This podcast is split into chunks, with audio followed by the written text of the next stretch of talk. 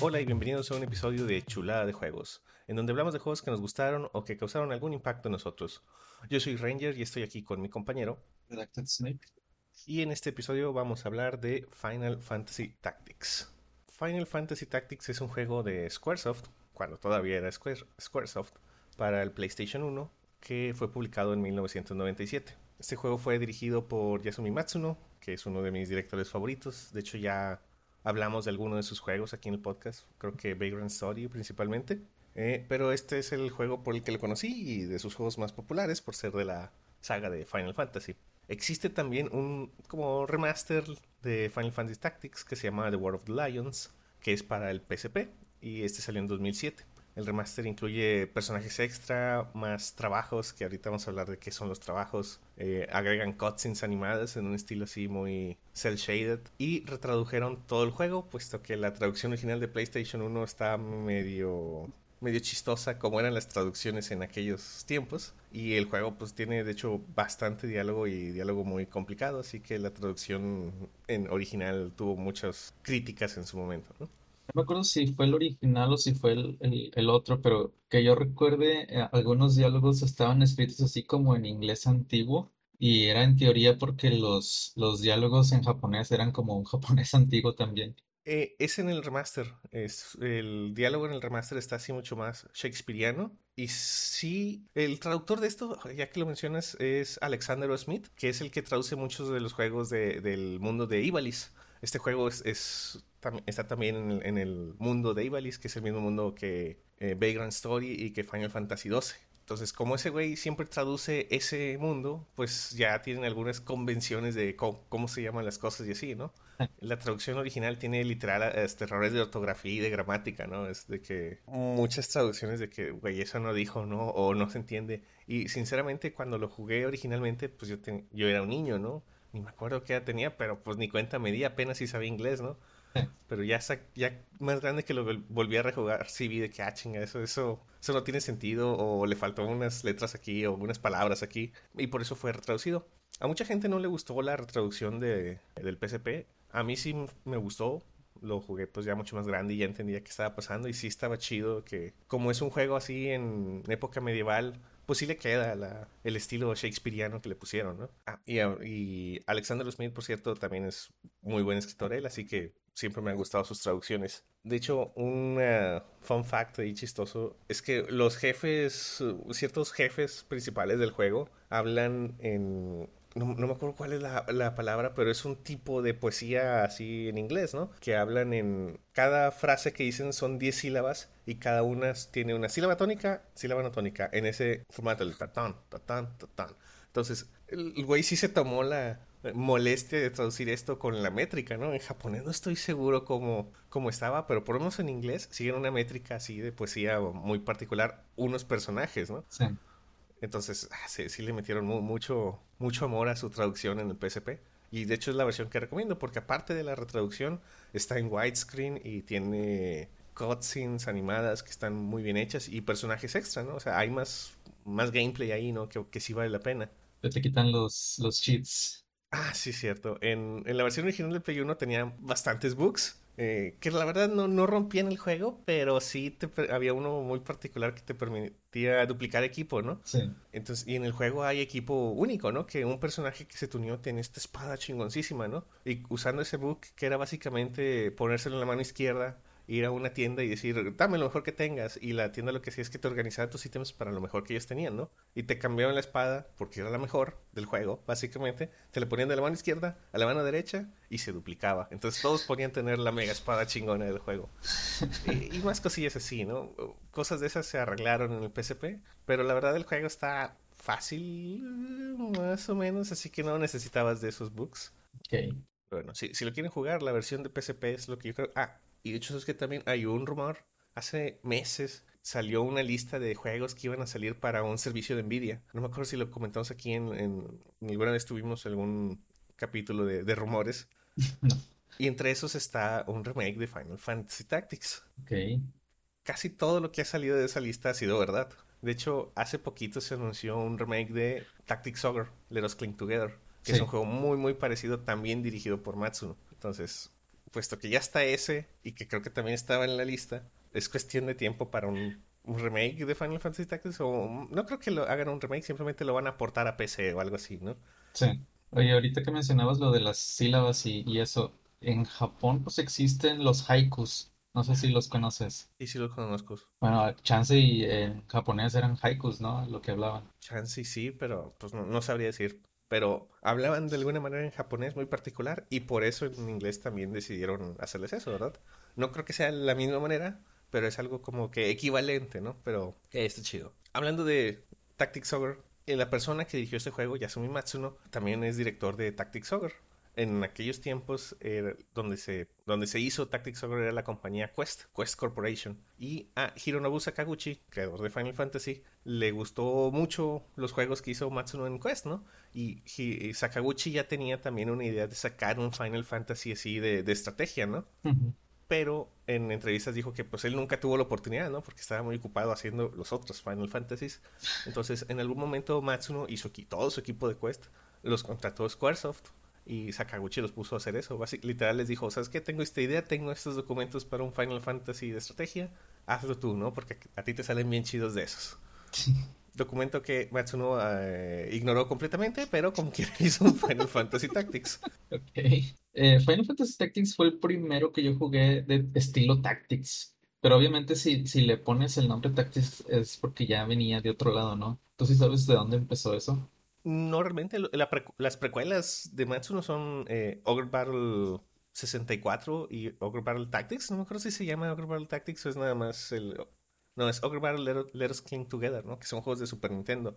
Eh, el Let Us Cling Together en particular es un juego así de, tácticas, ¿no? Y creo que en esa fecha pues también ya existía algún Fire Emblem. Ya. Entonces, sí es... No quiero decir que sea el principio del género porque sí ha habido varios antes, ¿no? Pero sí es para mí y para muchos el juego que lo popularizó en acá en América y fuera de Japón, ¿no? Sí. Que por cierto, otra, otra trivia. Me gusta el nombre Tactics porque lo que haces en el juego eh, es táctica, no estrategia. El género se llama por alguna razón SRPG, ¿no? RPG es de estrategia, pero eso no, no... Lo que haces turno a turno es táctica, no estrategia. Fin de la trivia. Eh, entonces, es un buen nombre. Pero bueno, ya hablando más de, de gameplay, en el juego tú manejas un party de entre 4 a 6 personas, dependiendo de, la misión o mapa, en un campo isométrico. Un campo isométrico es una cuadrícula que tú estás viendo a un ángulo de 45 grados, por así decirlo. No estás desde arriba, no estás a nivel, pero estás viendo como un tablero de ajedrez, ¿no? Donde están tus, tus personajes. Los turnos de, en Final Fantasy Tactics es por cada personaje, comparado con otros juegos de estrategia de la época en la que se movía primero todo el equipo A o todo el equipo B, ¿no? Siguiendo la, el diseño de, de Ogre Battle, aquí los personajes se mueven independientemente. Entonces cada personaje es bien, bien diferente del otro. Siempre y cuando los hagas así, ¿verdad? Y sí, es bien importante la velocidad, ¿no? Porque en otros juegos nada más es como que de tu equipo tú eres el primero. Pero aquí sí es como que, ay, güey, tú ya diste dos turnos y este vato todavía. Y, el otro todavía no se mueve. Sí. o sea, si les duplicas la velocidad de un enemigo, tú te mueves dos veces por cada vez que él se mueve, ¿no? Sí. Entonces sí, sí es bien importante la, la, velocidad. Entonces, si tienes personajes rápidos y personajes lentos, pues tu personaje rápido. O sea, empieza la pelea y eh, básicamente está una lista hecha de quién se va a mover primero, quién después y quién después, ¿no? Esa lista se, se calcula en función de la. Primero de la, del puro stat de velocidad tuyo. Y después durante el juego, cada que te mueves y haces algo, tienes una barrita que se llama CT, que se va llenando conforme tu velocidad, ¿no? Cada que sigue en esa barrita, ah, sigues tú en la, en la lista, ¿no? Pero dependiendo de lo que haces en el juego, afecta qué tanto se, se usa esa barrita, ¿no? El juego tiene, cuando estás en tu turno, estás moviendo un personaje, tienes básicamente tres opciones. Moverte, actuar, que es atacar con físicamente o con alguna habilidad, y esperar, ¿no? Esperar, la ventaja es que no te reduce toda tu barra de CT, entonces tu siguiente turno va a llegar más rápido que si hubieras hecho algo en ese turno, ¿no? Sí. También hay habilidades como haste y, o ítems que te permiten eh, aumentarte tu velocidad o modificar tu barra de, de, CT, ¿no? Para manipular un poquito el orden de las cosas. Mm. Esto es importante porque hay ataques, o sea, el, el gameplay así, momento a momento, es moverte y pegarle un wake al que estás al lado, ¿no?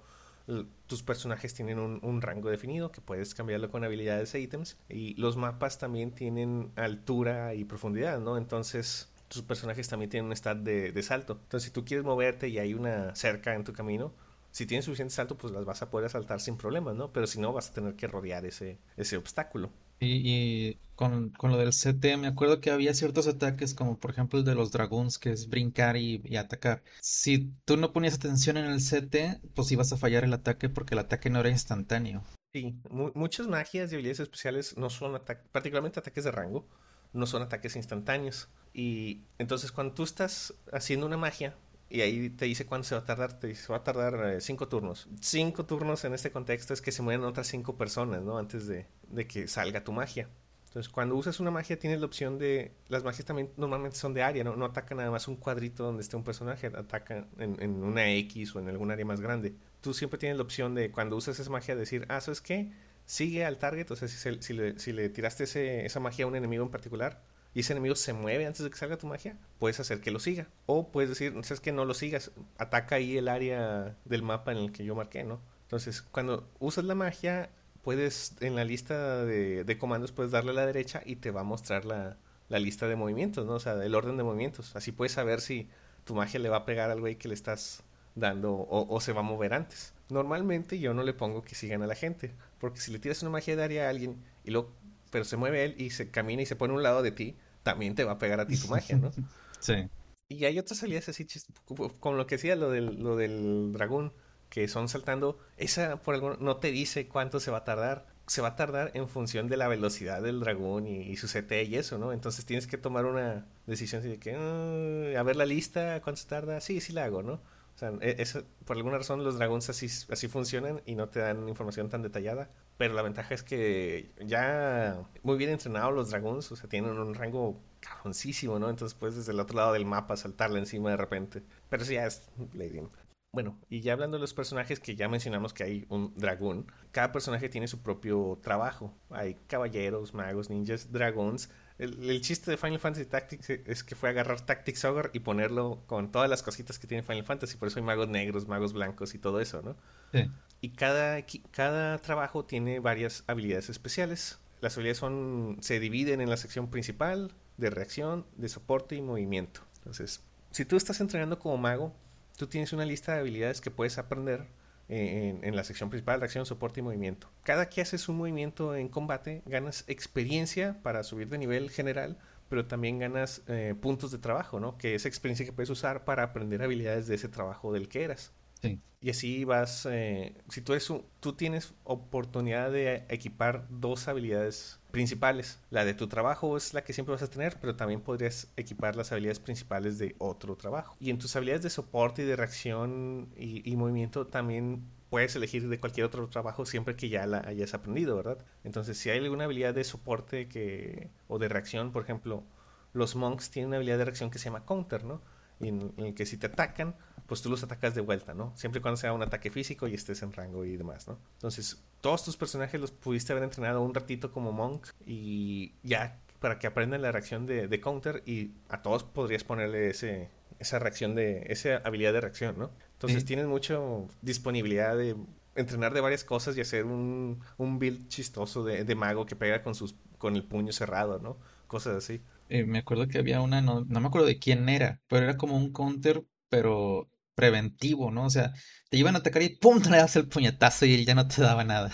E- e- Era una habilidad de, de samurái. ¿no? Estaba bien cara esa habilidad, pero sí, había una, había una posibilidad de... Ah, porque la- las habilidades de reacción son por posibilidad, ¿no? ¿no? No es siempre. Pero sí, en lugar del counter le pegabas antes, ¿no? Y le cancelabas su ataque, básicamente. Y me acuerdo mucho porque un jefe de la historia tiene esa habilidad.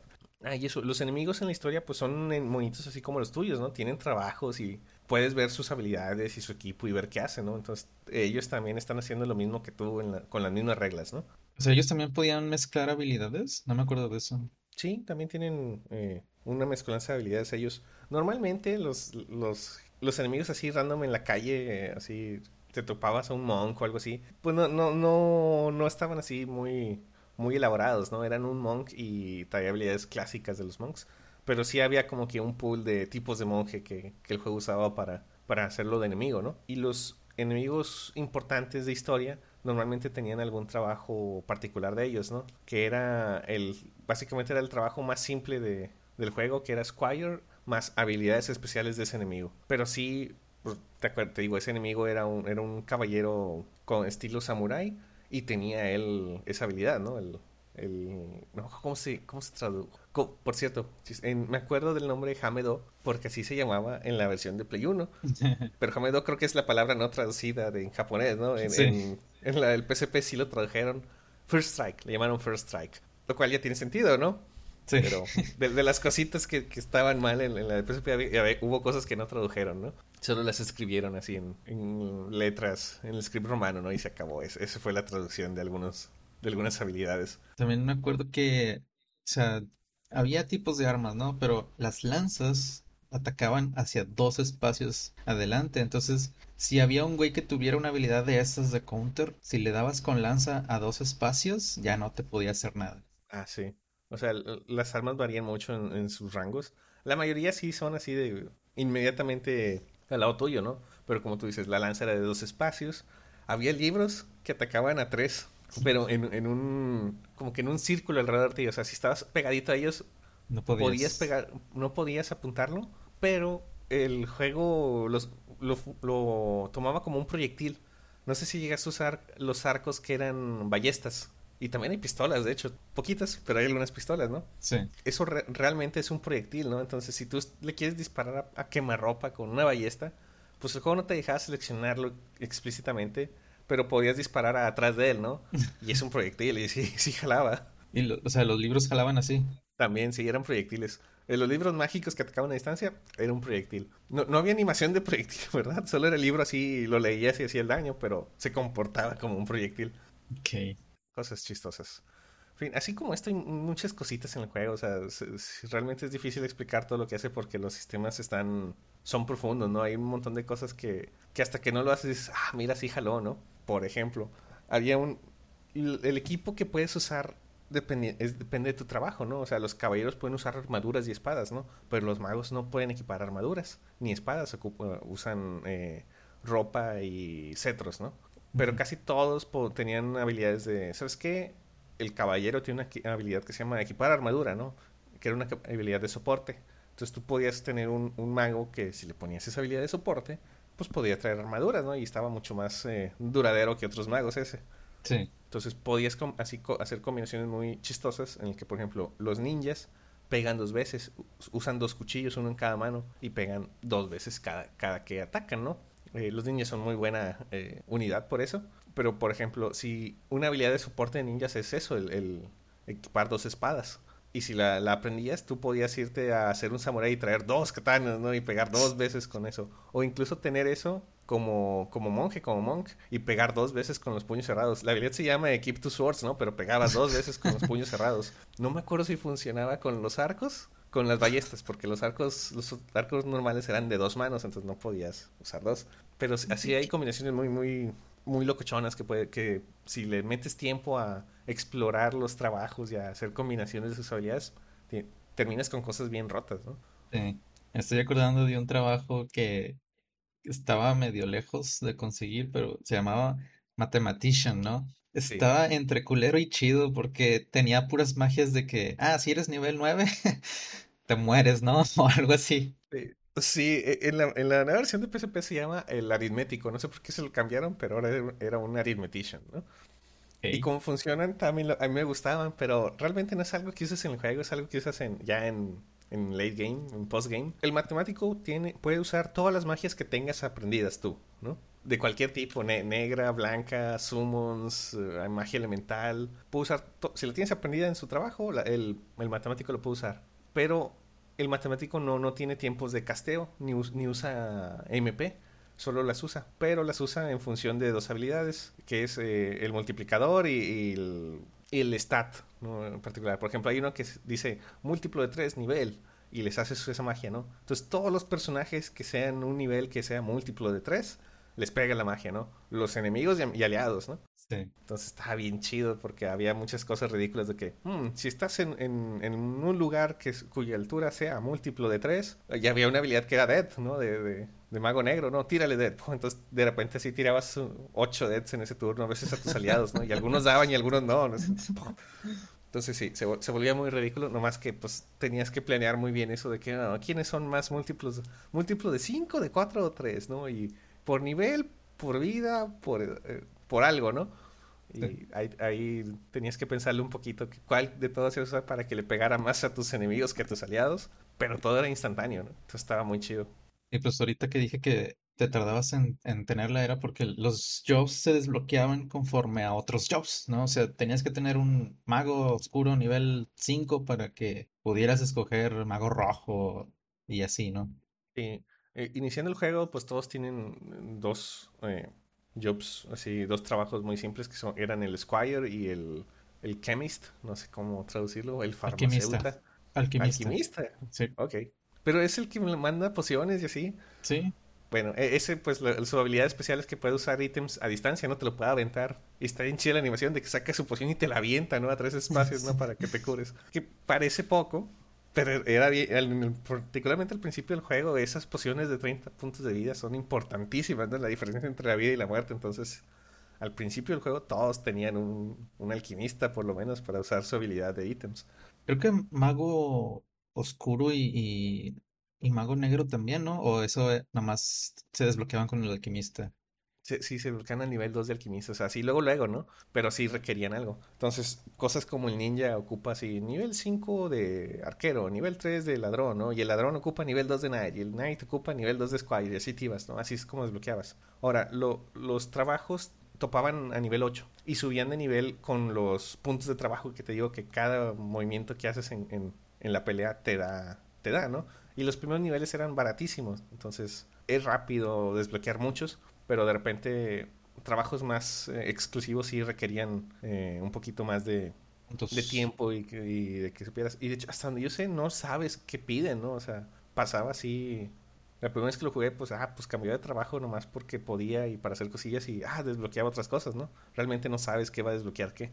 Y es por personaje esto, ¿verdad? O sea, si un personaje cumple eso, ah, ese güey se puede hacer ninja, pero los demás no. Pero ya lo tienen disponible en la lista y ya te dice qué ocupas específicamente para, para desbloquearlo. Bueno, también me acuerdo que cuando te morías, te daban como que tres turnos o algo así para que si no, si no ibas a revivirlo, te convertías como en un cristal. Ya no en, un rombo. Sí, ya no me acuerdo para qué servía ese rombo, ¿verdad? Pero pues sí me acuerdo que era así como que bye, o sea, ya, ya no volvía a salir. E, esa persona se murió. Sí, o sea, existe la permamuerte en el juego, pero sinceramente, tres turnos en ese contexto es que le den la vuelta a toda la lista. O sea, todos los güeyes que están en la, en la pelea tuvieron que haberse movido una vez y cuenta como un turno de esos, ¿no? Un turno completo. Entonces, tienes mucho tiempo para revivir a tu personaje, ¿no? Algunos personajes de historia no se podían eh, permamorir. Y en lugar de, tener un contador de, tres arriba de su cadáver, simplemente aparecían así simbolitos como que estaban noqueados, ¿no? Sí. Entonces sí, nunca, jamás se me ha permamorido alguien en este juego. Ni de niño cuando lo jugué la primera vez, ¿no? Simplemente es algo que es difícil de que pase, pero pasa. No, hombre, a pero... sí se me murieron y está bien culero, o sea, porque dices, bueno, ok, voy a la tienda porque hay tienda de personas, ¿no? Sí, pero te las venden a nivel 1. Sí. Entonces, todavía en el capítulo 1 de la historia, ok, no, pues lo cambio por otro y pues hay que, que levelearlo un poquillo. Pero ya avanzado, si ya llevas más de 6 horas de juego, no, güey, o sea, que se te muera uno para comprar uno nuevo de nivel 1, no, es viable, ¿no? De hecho, ni sé por qué venden gente. Bueno, sí, sí sé, pero es algo que haces al principio del juego si quieres hacer un... Dices, no, ¿sabes qué? estos... Porque tu par inicial es medio random, ¿no? O sea, te, generan cuatro güeyes y ten. Sí. Si, alguno no te gustó, pues podrías eh, despedirlo y contratar uno nuevo, ¿no? que te guste más porque el juego tiene un sistema de... O sea, los personajes tienen unos stats así fijos que se llaman Brave, eh, Fate y su signo zodiacal, ¿no? Entonces, esos lo, no cambian. Entonces, eh, en el Brave significa entre el número sea más alto, tienes mayor habilidad de que se activen tus habilidades de reacción y, otras cosillas, ¿no? Pero la, habilidad de reacción es lo más importante realmente. Eh, la fe, el fate, entre más alto, más daño mágico haces, pero también recibes más daño mágico, ¿no? Y, y viceversa con fate. Y tu signo zodiacal, pues realmente no, no, no, sirve nada por sí solo, pero hay signos zodiacales que son, son amiguis y hay signos zodiacales que no son amiguis. Entonces, si tú, si tienes dos güeyes que se llevan bien en tu party, ah, bueno, tienen un, boost de, de, daño por estar ahí en el party juntos, ¿no? Ese boost de daño es así de menos de 1%, así que no, no creo que, que importe mucho, pero podías hacer un party muy especializado así, ¿no? Afuera de eso, jamás compré soldados, ¿no? Además de que a lo largo de la historia se te va uniendo gente con habilidades especiales y, son así personajes por, con diálogo ellos, ¿no? Y con, con animaciones custom. Entonces, al final del día, tú, al final del juego vas a tener un montón de gente que se te unió en la historia, ¿no? No necesitabas comprar más güeyes. Ah, y los rombos, los rombos que hacen. Si te paras en un, en un rombo, uno, todos te dan la opción de recuperarte toda la vida y la magia, todo tu MP. Pero si eran rombos de personas, porque los animales también dejaban rombos, a veces había la posibilidad de que te dejaran aprender una de las habilidades que tenía el, la persona que se murió. Sinceramente esta mecánica no se usa mucho. Me, te ahorras algunos job points si tienes suerte, pero afuera de eso no hace más. Es más importante la curación. Oye, ¿le podías aventar con el Chemist una Phoenix Down a uno muerto? Sí, sí, e, eso era lo la forma más normal de revivir gente es con un Phoenix Down, con un alquimista usarlo. Ahora, si tu personaje tenía la habilidad de ítems, pues también te, te podías ir a parar a un lado a hacerle el, el, Phoenix Down, ¿no? Y también había muchas, o sea, había magia para revivir. Los monjes, por alguna razón, tenían una habilidad de revivir que se podía, ¿no? O podías terminar la pelea antes de los tres turnos, ¿verdad? Y, y no pasaba nada. Si no se convirtió en el rombo, no, no se permamurió. Ok. Bueno, y ya continuando con gameplay, hay un mapa, o sea, el juego en sí está en, un mapa que se ve así con puntitos los asentamientos o los lugares importantes y líneas que los unen, ¿no? Y tú te mueves, mueves tu cursor y te mueves hacia, le dices, muévete aquí y se mueve a través de esos puntos hasta llegar al lugar, ¿no?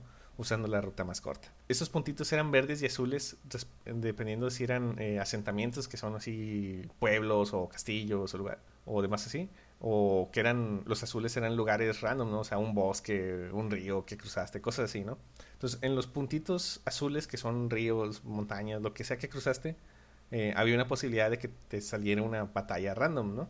Y en los asentamientos verdes eran, pues, pueblitos en los que podías hacer cosas, ¿no? Sí. En los pueblitos, en la mayoría, tenías por lo menos tres opciones. Había un bar en todos los pueblos en el que podías ir a, agarrar misiones en las cuales podías dejar personas de tu party o que no estabas usando en, en peleas. Y normalmente estas misiones era de, ve a investigar algo, ¿no? Tenían tantito texto de qué trata la misión, pero no mucho, o sea, solamente mandas a la gente y tú te vas. Y te decían que se tardaban, no sé, siete días. Cada que te mueves en un puntito en el mapa cuenta como un día, ¿no? Entonces, si te movías por siete lugares y regresabas a ese, ese bar, pues ya estaban ahí tu, tu, equipo, ¿no? Ya lo podías recoger y te decían ellos, te daban un reporte de, de cómo les fue en la misión y ganaban experiencia y algunos ítems, ¿no? Sí. en el mismo bar también puedes eh, hay como que rumores se llaman, que es básicamente las noticias del mundo, ¿no? Y podías ir y, leer de, qué estaba pasando en el mundo. Y también habían las tiendas, Outfitters se llamaban en, la versión de PSP, donde comprabas pues el equipo y ítems que usaban los alquimistas y demás cosas, ¿no? Y también las tiendas de soldados, los recruiters, que eran ahí donde comprabas soldados, pero de nuevo, afuera del, inicio, del mero inicio del juego, no se vuelve a usar esa opción. A excepción de que se te muera, de verdad se te muera la gente y ocupes más personas, ¿no? Sí. Oye, ahorita que mencionaste de que hay bosques y ríos, me acuerdo que había como que cierto, no sé si es stat o qué, pero que si tú, por ejemplo, estabas más arriba que el güey al que le vas a pegar, como que tenías más probabilidad de, de darle o algo así, ¿no? Ah, sí, este, y también había un límite de qué tan abajo y qué tan arriba puede estar, ¿no? Que variaba de, del arma. O sea, por ejemplo, si tú estás en un lugar muy elevado y él está en un lugar muy bajo, estás al lado de él, ¿no? Pero literal es un precipicio, pues no le puedes pegar, está, está muy lejos, ¿no? Viceversa. Eh, pero eso varía. Si tú pegas de arriba hacia abajo, porque cuando pegabas te mostraba ahí cuánto daño ibas a hacer y cuál era la posibilidad de que, de que pegaras, ¿no? Eh, pegar hacia abajo te aumentaba la posibilidad de pegar. Pegarle a la gente por atrás también le aumentaba la posibilidad de, de pegar, ¿no? La, la, peor posibilidad era frente a frente y tu enemigo estando más arriba que tú, ¿no? Ahí muchas veces ni le dabas. Entonces, la, en el gameplay, pues tú te quieres, cada turno te quieres mover a una posición ventajosa para tu ataque, ¿no? Y asegurar que pegue. Me imagino que con lanza sí podías pegarle de arriba. Sí, creo que las lanzas tenían más rango, o sea, tanto vertical como horizontal, ¿no? Cosas como los arqueros en, en mapas que son así muy, muy verticales estaban bien chidos. De hecho, lo usa el juego contra ti. Me acuerdo mucho de una misión en la que vas contra arqueros, pero ellos están trepados en edificios, ¿no? Entonces el rango de ellos está cabroncísimo y yo creo que van a pasar dos, tres turnos antes de que tú siquiera llegues a pegarles a esos arqueros, ¿no? Y ellos te pueden estar pegando todo ese tiempo. Había una habilidad de atrapar flechas, ¿no? Sí, no me acuerdo de quién. Creo que también era de Samurai. E, esa habilidad era de... Ah, no, ¿sabes qué? Era, era de arquero. A la madre. Creo que era de los mismos arqueros. Es que ah, había dos. Era uno en específico contra flechas, de que era de esquivarlas, y había una que creo que era de samurai, que era de detener el ataque. Ah, no, Eh, En esa pero el, el de, el del samurái era de espadazos, o sea, no era de que le lanzaras algo. Las atrapaba así con las manos, eso sí me acuerdo. Sí, entonces era una para ataques físicos y otra para flechas o para ataques de, de rango. Es que mm, sí, sí me suena que había uno de que cosas que le avientes las atrapas. E- Ese es de ninja, porque los ninjas su habilidad era aventar cosas, shurikens o, cosas, ¿no? De hecho podías agarrar ítems que tuvieras como espadas que ya no usas y las aventaban, ¿no? Y hacían daño con eso. Entonces el ninja tenía la habilidad de aventar ítems cualquiera y también tenía la habilidad de atraparlos. O sea, si otro ninja le aventaba una espada, ¡pum! La atrapó y se te quedaba en tu inventario esa espada, ¿no? E- esa era la de atrapar. Había la de esquivar eh, flechas y había la de detener el ataque, que era si te pegaban físicamente, ah, pues levantaba las manitas y como que detenías la espada o el hacha o lo que sea, ¿no?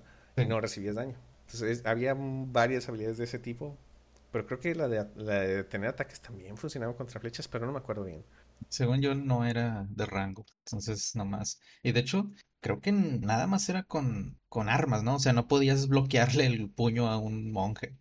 Ah, sí, creo que los puños no, no contaban en esto, pero en fin. Na- nada como First Strike para pegarles primero. Sí, es la mejor. Es la más cara, la habilidad más cara de esos, de ese tipo de, de reacción. Eh, bueno, en, en las villas, en, los asentamientos también hay a veces algo que llaman un poacher's den, que no estoy seguro cómo traducir, le voy a seguir diciendo poach, que creo que el, el ladrón tenía habilidad de, de poach, que si tú matas a un animal eh, en combate, en lugar de que se quede ahí el, el cadáver para que se convierta en, en ese rombito después de tres turnos, eh, desaparecía completamente, ¿no? Y tú ganabas uno de esos animales, ¿no? Y en esas tiendas de Poacher's Dens tú podías cambiar esos animales por, por ítems exclusivos. Estaba chido, había muchas armas eh, buenas y raras que nada más estaban disponibles como, como por poacheo, pero tenía, tenías que tener equipada la habilidad de poacheo, ¿no? Sí. Lo cual creo que es una habilidad de soporte. Entonces, habilidades de soporte hay un montón y muchas muy buenas. Entonces, tener un güey con puro poach, y aparte, ese güey, el que tenga poach, es el que tiene que matar al animal. Entonces, si querías cosas de poach, pues te conviene tener que todos tengan poach y que maten animales, ¿no? Y los animales salen normalmente en peleas así random, no en peleas de historia. Supongo que salían chocobos en las de historia. Y creo que podías puchar a los chocobos, pero, Sí. pero era, era mejor así en, en peleas random, de- en mapas donde salieran animales. Y a los que poachas los podías usar como peleadores, ¿no? O sea, en No, lo... si los puchas es porque lo mataste, pero sí podías reclutar animales. Había, eh, no me acuerdo qué, qué trabajo era, en el que tú, era el orador, creo que, que, atacaba hablando con la gente, y tú podías decirle, llegar con un enemigo y decirle, eh, sobresúnete mi banda, ¿no? Y había pocas posibilidades de que funcionara, pero sí, sí jalaba, ¿no? O sea, de que, ah, sabes que sí. Y ese enemigo ya no era hostil y ahora, y al final de la pelea se unía a tu, a tu party, ¿no? Y también se podía con animales eso, entonces tenía de repente de que reclutaste este chocobo, ¿no? Sí. y podías tú mandarlo a peleas, ¿no? Sin- Sinceramente casi nunca usé muchos animales, pero los chocobos en particular los podías montar, ¿no? O sea, si una, si una unidad tuya se subía en chocobo, pues estaba sobre ella, iba a caballo y tenía un movimiento mucho más grande que, que normalmente ellos tendrían, ¿no? Sí. Pero pues te está ocupando dos espacios de, de la party en lugar de uno, ¿no? Pero pues sí estaba, estaba chido, ¿no? Bueno, no lo usé mucho, pero sí, sí estaba, sí estaba cool que se pudiera todo eso. Y, aparte el chocobo, o sea, si no lo leveleaste, o sea, si no lo pusiste a pelear también, pues va a estar bien chafo, ¿no? Y, y con un golpe te lo van a matar los, las próximas peleas. Sí, los chocobos en sí también, los animales en general tienen cierto moveset, ¿no? O sea, tienen ciertas habilidades y ellos no, no cambian de trabajo ni nada, pero sí suben de nivel, ¿no? Y, y están, y suben bastante su- sus stats por subir de nivel. También había chocobos de colores, no sé si te acuerdas. Había una infame pelea contra chocobos rojos en un río. Sí me acuerdo de los colores, pero no me acuerdo qué habilidades tenían. El- el- había un chocobo negro que te hacía eh, chocobo blast o algo así, o sea, se paraba unos tres espacios y te disparaba, ¿no? Te Sí. disparaba el chocobo con energía, ¿no? Sí. Y, y pegaba cabrón. Pero había unos rojos, güey, que tenían meteor. Y desde bien lejos, como nueve lugares, te, te señalaban y te caía un meteoro, ¿no? Y, te, y pegaba cabrón, ¿no? Sí. Entonces, me acuerdo que había, hay una pelea en las que estás en un río contra que nueve chocobos rojos, güey. Y eres como que, güey, no sé. Y están separados po- como por un puente, ¿no? Sí. Entonces tú te tardabas en llegar a ellos, pero ellos te están atacando a distancia, ¿no? Afuera de eso, pues los chocobos también todos tienen Choco Cure que se curaban y Choco Esuna para quitarse Poison y cosas así, ¿no? Pero sí, ah, lo- los chocobos rojos volaban. O lo- eran los negros. No, los negros son los que volaban. Se movían volando. Entonces, en cosas como ríos o precipicios no les importaba, ¿no? Ellos se movían. Los otros dos chocobos sí caminaban lo, lo que se movían, ¿no? Y No me los... acuerdo si, mo- si montabas un chocobo negro, te ibas volando con él o qué pex, no me acuerdo. Ya no llegué a hacer eso yo. Yo tampoco, pero no, no dudo que se pueda. Y si vuelas, también te vale madre la altura, ¿no? O sea, Sí, te vale más la altura. O sea, si estás en un precipicio, el güey está nueve unidades arriba de ti, pero tú vuelas. Que es una habilidad, por cierto, la de float. Creo, creo que es una habilidad de mago del tiempo, que van flotando, ¿no? Entonces le- les vale madre el terreno. Y también los mismos magos del tiempo también tienen habilidad de teletransportarse. Entonces tu, tu rango de movimiento es todo el mapa y le, le tiras y te teletransportas. Pero puedes fallar, ¿no? O sea, es, es entre más lejos y más cabrón el- el- la ruta que, que tenga que tomar menos posibilidad de que logre teletransportarse exitosamente. Pero se podía, ¿no? Y, y estaba chido. De hecho, algunos jefes tienen habilidad de teleport, ¿no? Y está bien cabrón porque están al otro lado del mapa y de repente, ¡pum! A un lado tuyo. y A ellos sí les salía, ¿verdad? Y bueno, creo que ya, ya llevo, llevo un rato y no he dicho nada de la historia. Que... Eh, Los juegos de Matsuno me gustan mucho por su historia. En mi opinión, Matsuno es un, es un buen escritor y sus juegos tienen muy buen diálogo y buena historia, ¿no? Entonces, no, no suelo hablar tanto de las historias aquí en el podcast porque pues, no, no quiero spoilear nada y si lo estoy recomendando es porque quiero que lo jueguen, ¿no? O sea, yo no le voy a hacer justicia a, a las historias de los juegos, pero a grandes rasgos, eh, como les decía, esto está en el mundo de Ivalice. En este juego en particular es un reino Ivalice y la historia está contada el, el, inicio está contada desde el futuro, ¿no? Es como que un historiador preguntándose que si la historia que le, que le dijeron es verdad, ¿no? Porque él encontró unos documentos que pues dicen cosas contrarias a, a lo que enseña. él enseña, ¿no? Él aprendió en la escuela, ¿no? Hay dos personajes importantes, Ramsa, que eres tú, el personaje que juegas, y Delita, que es un amigo de, de Ramsa. Y la historia que enseñan es de que Delita llegó a ser rey, ¿no? Y, y él era muy bueno y bla, bla, bla, ¿no? Entonces, pero con los documentos que encontró este historiador, pues dicen, oye, ¿sabes qué? ¿Qué onda con Ramsa? Parece que él hizo la mayoría de las cosas buenas que se le atribuyen al futuro rey Delita, ¿no? ¿Qué pasó ahí, no? Entonces, el juego es un flashback a, eso, ¿no? Estás tú jugando como Ramsa. Ahora, el contexto del reino de, de Ivalice es que tuvo una guerra contra un reino vecino que duró 50 años, guerra que perdió, y todos los soldados y demás gente que, estaba en la guerra están regresando ya a Ivalice derrotados, ¿no? Tú eres hijo de un, de un general, Ramses es hijo de un general de esa guerra y pues es un noble básicamente, ¿no? Ahora el reino de Ivalice está en problemas porque los soldados que están regresando de la guerra pues están enojados por la derrota y están teniendo problemas económicos, ya no tienen trabajo porque son soldados. Entonces Ivalice están como que en básicamente una, una guerra civil, ¿no? Guerra civil en contexto de que el, el rey de Ivalice se murió y tiene dos hijos, ¿no? Un, una hija y un, y un, hijo, y hay facciones que se están formando alrededor de la hija y otras alrededor del hijo, entonces hay como que una guerra civil pasando en Ivalice, ¿no?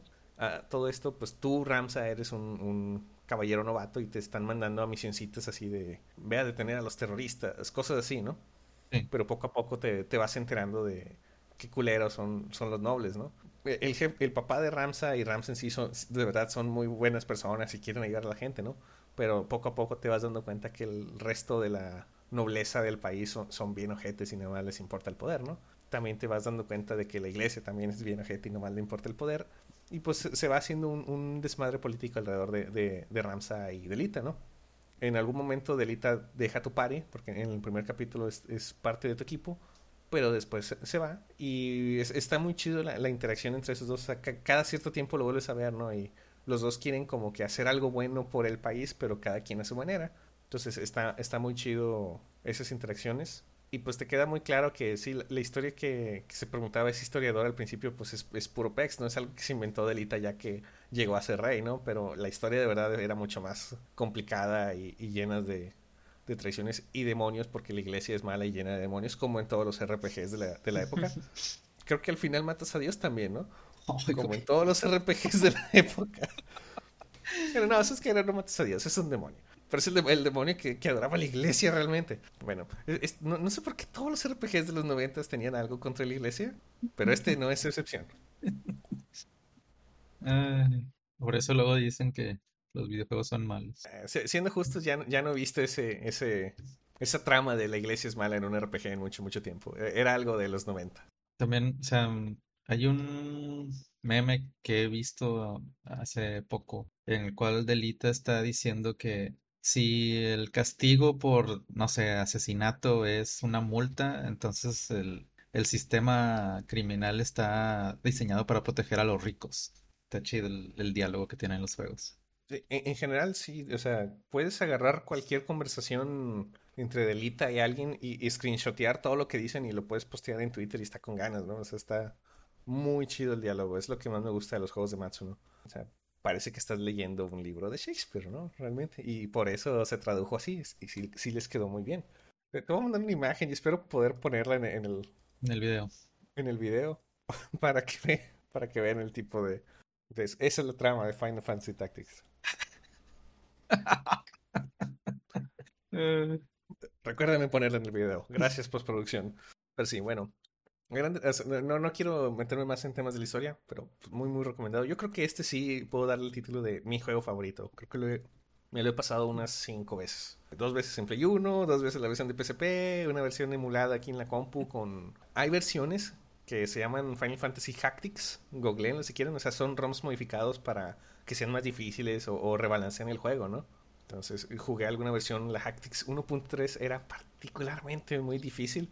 O sea, todos los enemigos siempre tienen mejor equipo y mayor nivel que tú, ¿no? Entonces estaba cabroncísima. Creo que no me la acabé porque realmente te tardabas mucho en las peleas. Esas peleas duran como 40 minutos porque tenías que pensar cada cosa de que todo, todo se mataba así muy, muy rápido, ¿no? Eh, pero estaba chido. Entonces lo, lo, recomiendo mucho. Formas de jugarlo, creo que la versión de, Play o sea, si, si, quieren ser legal, creo que en el PlayStation Vita o, está en la, en la PSN todavía esa versión de, de PSP de World of Lions. Y creo que es jugable en muchos, o sea, en Play 5 seguramente también es jugable. O sea, son juegos ya bien viejos e incluso la versión remasterizada del 2007 no es muy demandante el sistema, ¿no? Entonces, cualquier cosa lo puede jugar. De hecho, no me acuerdo si tú o yo alguna vez lo jugamos en celular. Sí, yo lo jugué. Emulado en celular. Ajá. Y hay una versión de, de, de, Android, este, nativa de Android. Lo intenté jugar y se me hizo ok, pero no me gustan para nada los controles eh, táctiles, así que no, lo continué. Eh, era más fácil para mí emular el PSP en el celular que jugar la versión de celular. Bueno, y antes de que se nos acabe el tiempo, igual y cuento mi historia de ese juego emulado de, ah, sí, sí. de celular. Mi compañero Redacted Snake jugó un chingo, ¿no? Porque llevas bien adelante de, del juego. Sí, ya llevaba unas más de 60 horas, yo creo. Un buen día tuvo una pelea random. Hay peleas random eh, no, no son tan random. Realmente cada lugar tiene como que una pool de, peleas que pueden salir ahí. Y hay algunos lugares que tienen unas peleas bien difíciles, que son así como que para late game, ¿no? Ya, ya que le sabes y ya estás tú bien roto también. Chance y te salen unas de estas. Yo hasta las buscaba, ¿no? Porque había muchos animales fantasiosos. Salían dragones de tres cabezas y así, que están difíciles, ¿no? Pero si los pocheas, te dan muy buenos ítems. Entonces aquí a mi compañero le salió una pelea súper difícil que es contra, que Nueve monks o algo así. Sí. Y la perdió. Y se enojó tanto que dejó ese juego y no lo acabó. Es que no mames, está bien injusto. O sea, ellos se revivían. No podía. Era una pelea random, difícil, chiste. ¿Por qué dejas el juego? O sea, solo recarga tu save y.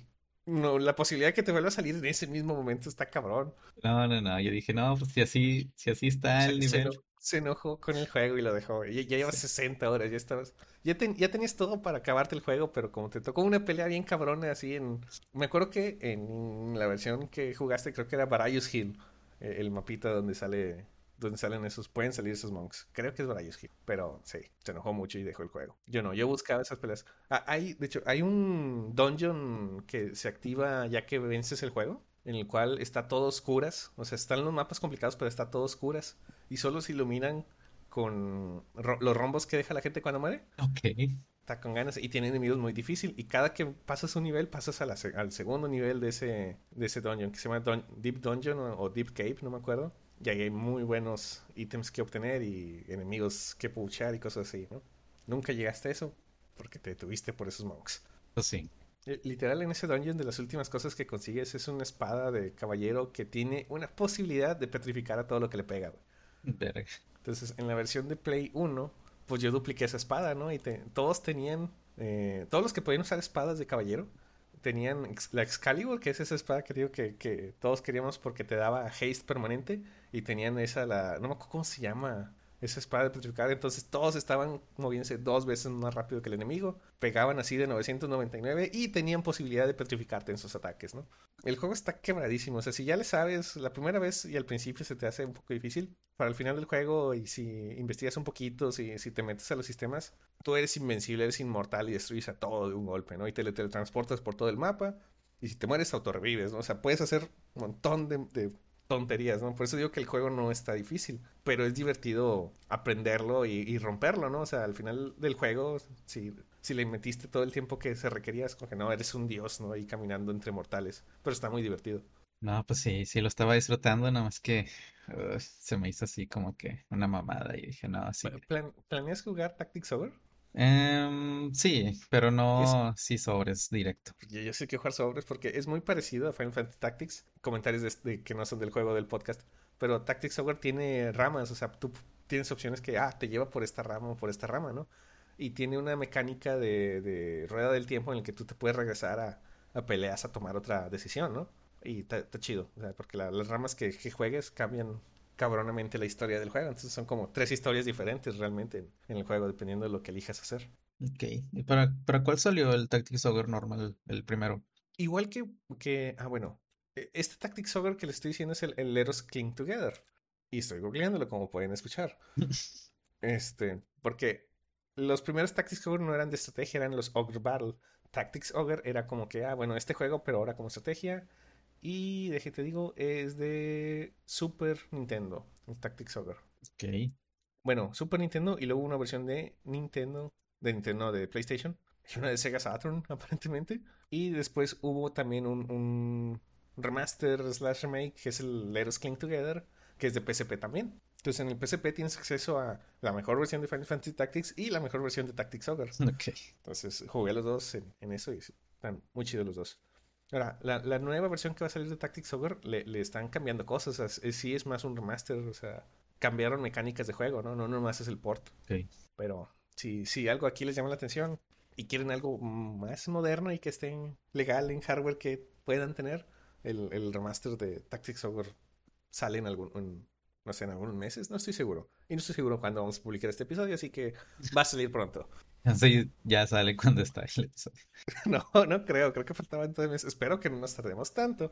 Pero bueno, búsquenlo, googleenlo. ¿Algo más por comentar? No, creo que ya es todo. Pero este es mi juego favorito, altamente recomendado. Este, recomiendo la versión de PSP. La, la traducción solita es suficiente para, para eso. O si creen en los rumores, esperar al remake slash remaster de esto espero ya por fin disponible en computadora y que toda la gente que hizo hacks para esto como Hacktix eh, los porte a la nueva versión. Estaría muy, muy chido. Que repliquen el book de, de las espadas. repliquen el book de eso, sí. Bueno, pues entonces recuerden que nos pueden seguir en arroba snakeredacted arroba rangerscdj en Twitter y nos pueden escribir en juegos arroba gmail.com y pues pueden ver el video de este podcast en el canal de Redacted Snake ESP. Pues bueno, muchas gracias a todos por escucharnos. Nos veremos en el siguiente capítulo.